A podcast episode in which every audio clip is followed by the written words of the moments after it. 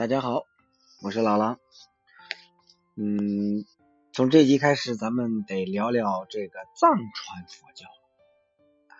当然了，说到藏传佛教，无疑最赫赫有名的当属密教大师莲花生。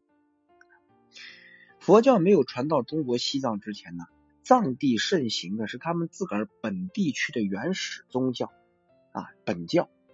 上面一个草字头，下面一个书本的本。那么密教在汉地兴起的同时，也开始在西藏地区流传。公元前七世纪，吐蕃第三十二代，这个叫赞普，相当于他们的国王，叫松赞干布。这个人大家一定都了解。他统一了西藏高原诸部，建立了王朝，创立了文字。非常有名的就是迎娶了我们唐代大唐的文成公主松赞干布与文成公主。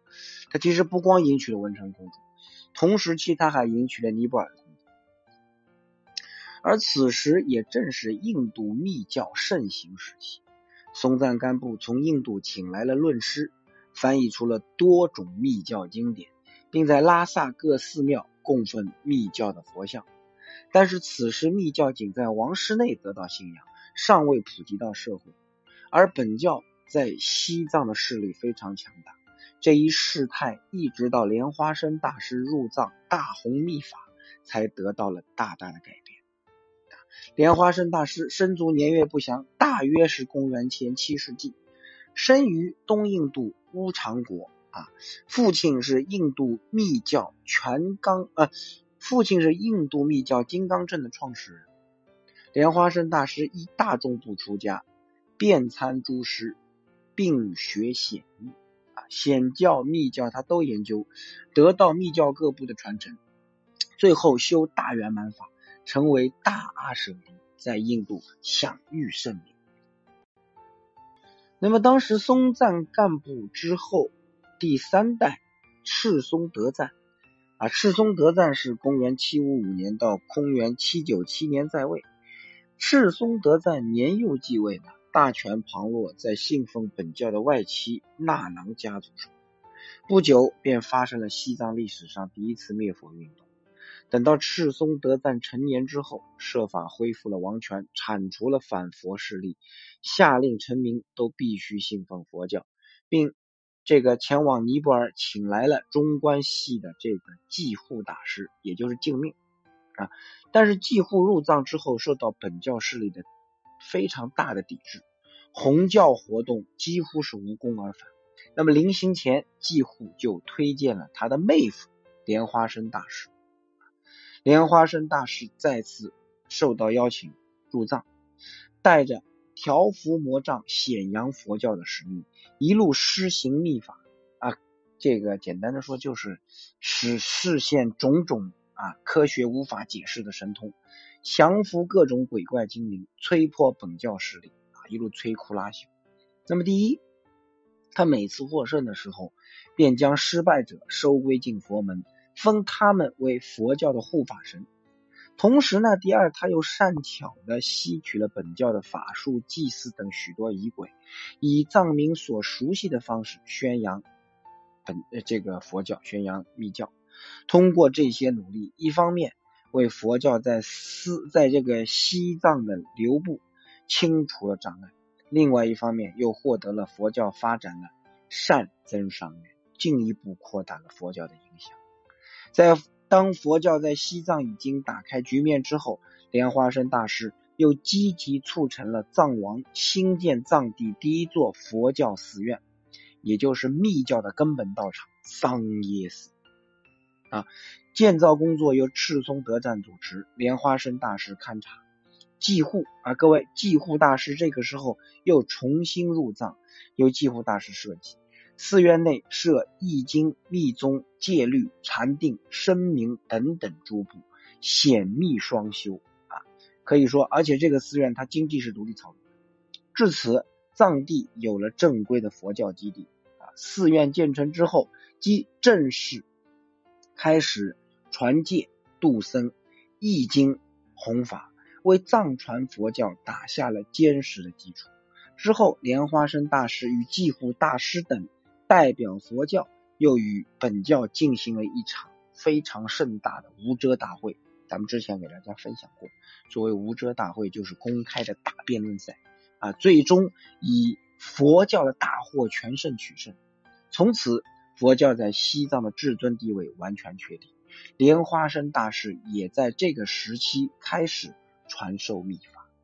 那么，莲花生大师所传的秘法属于印度密教因陀罗部的金刚乘。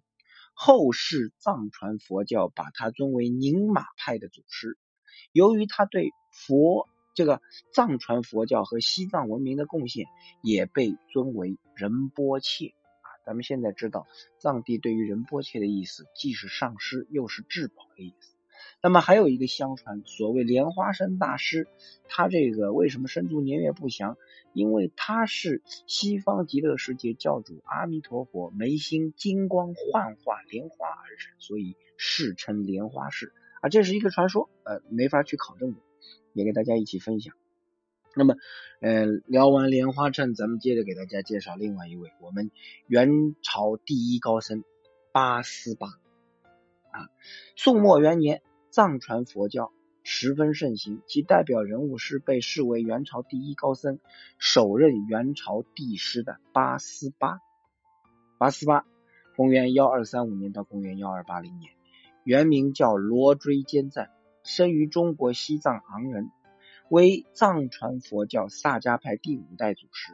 他打小追随伯父萨迦派的领袖班底达，也就是萨班，学习佛法啊。萨班是活佛，据传他三岁的时候就能讲秘法，八岁时就能够诵长经，到九岁已经登台讲经了，因此被尊为八思巴，也就是圣者的意思。顺纯宋淳佑四年，也就是公元幺二四四年，萨班活佛携八思巴去凉州，就我们今天的甘肃武威，与成吉思汗的孙子阔郭阔呃阔端会面。洽谈有关西藏归顺蒙古的事宜。途经拉萨，八思巴在大昭寺随萨班活佛出家。萨班不但是位于萨班不但是位精于佛法的尊者，还非常有政治才能。元朝能够顺利的将西藏纳入到其版图，与萨班的积极努力是分不开的。八思巴长期跟随其伯父，不仅在学佛上面获得收益，同时在政治上也得到了很好的历练。啊，这对他以后统管西藏和全国的佛教事务，无疑具有十分重要的影响。幺二五九呃幺二五幺年，萨班大师世纪，在圆寂之前，他将法位传给了十七岁的八思巴，成为了萨迦派的第五代祖师。两年以后，八思巴前往蒙古，为忽必烈夫妇等二十五位这个皇族。依法灌顶，向蒙古传播藏传佛教。后来忽必烈打算令西藏各派徒众一律，这个改从萨迦派。哎，八思巴大师加以阻止，啊，认为应该尊重各派的传统，让他们依各自自宗的师承清净修学。这一句也充分显示了八思巴的智慧和襟怀。不过，在此后七十多年时间里面，西藏的政教大权无疑是由萨迦派所执掌。忽必烈继位之后啊，一二六零年，也就是我们这个忽必烈继位是为元世祖。忽必烈继位之后，马上封八思巴为国师，授御印啊。至这个幺二六四年，忽必烈迁都大都，也就是现在的北京，这个设总制院，掌管全国佛教事务和西藏地方行政事务。八思巴则以国师的身份总领其事，成为正式的全国佛教领袖。不久，八思巴奉诏制这个创制蒙古新字，他参照藏文字母造蒙古新字字母四十一个，组合成许多音节，字体方形，又起直行直行书写。制成之后，忽必烈下诏推行，人称八思巴文，也叫八十八，也叫八思巴字。同时，八思巴又以他特殊地位的方便，与许多这个汉，呃，怎么说？呃，汉地的印度的学者校对佛经，积极开展佛教文化工作，深获这个元朝皇帝的崇敬。幺二七零年，忽必烈论功，授予他帝师的称号。幺二七七年，八思巴在皇太子护送下回到萨迦，后在后藏曲弥仁摩寺，这个怎么说？集康藏僧众七万余人，举行盛大的法轮拳法会。忽必烈作为这次法会的大施主，向每一位僧人布施黄金一钱，袈裟一套。八思巴在元朝所享有的尊荣，可谓到了登峰造极的地步。到幺二八零年十一月二十二日，八思巴在萨迦逝祭，元世祖特地为之在京师建大佛塔，并祀哦，这个四号特别长，叫什么呢？四号叫。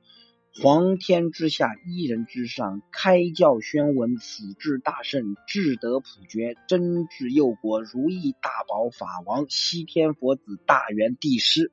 哎呀，我去，一句话，一口气都念不完啊！以后历代这个元朝皇帝，或建殿，或造像，以多种形式纪念八思巴护法。八思巴大师著作有三十多部啊，汇录于《萨迦五祖集》传世。其中《张所之论》最为著名，被收录在汉文大藏经中。弟子也很多啊，他著名的弟子有丹巴啦，包括这个阿鲁浑萨里啦，还有萨罗巴、达斯巴等等等等啊。此外，八思巴还曾将汉地的印刷术、戏曲艺术引入西藏，又将西藏、尼泊尔的建筑艺术、雕塑艺术介绍到汉地来，促进了。各个民族的文化与交流的提高。啊，换句话说，它不光是佛教上有成就，对于文化的交融与经济的交流，它也起到了非常好的促进作用好，这个时间到了，这一集就先讲到这里，谢谢大家，每滴一点小知识，感恩阿弥陀佛。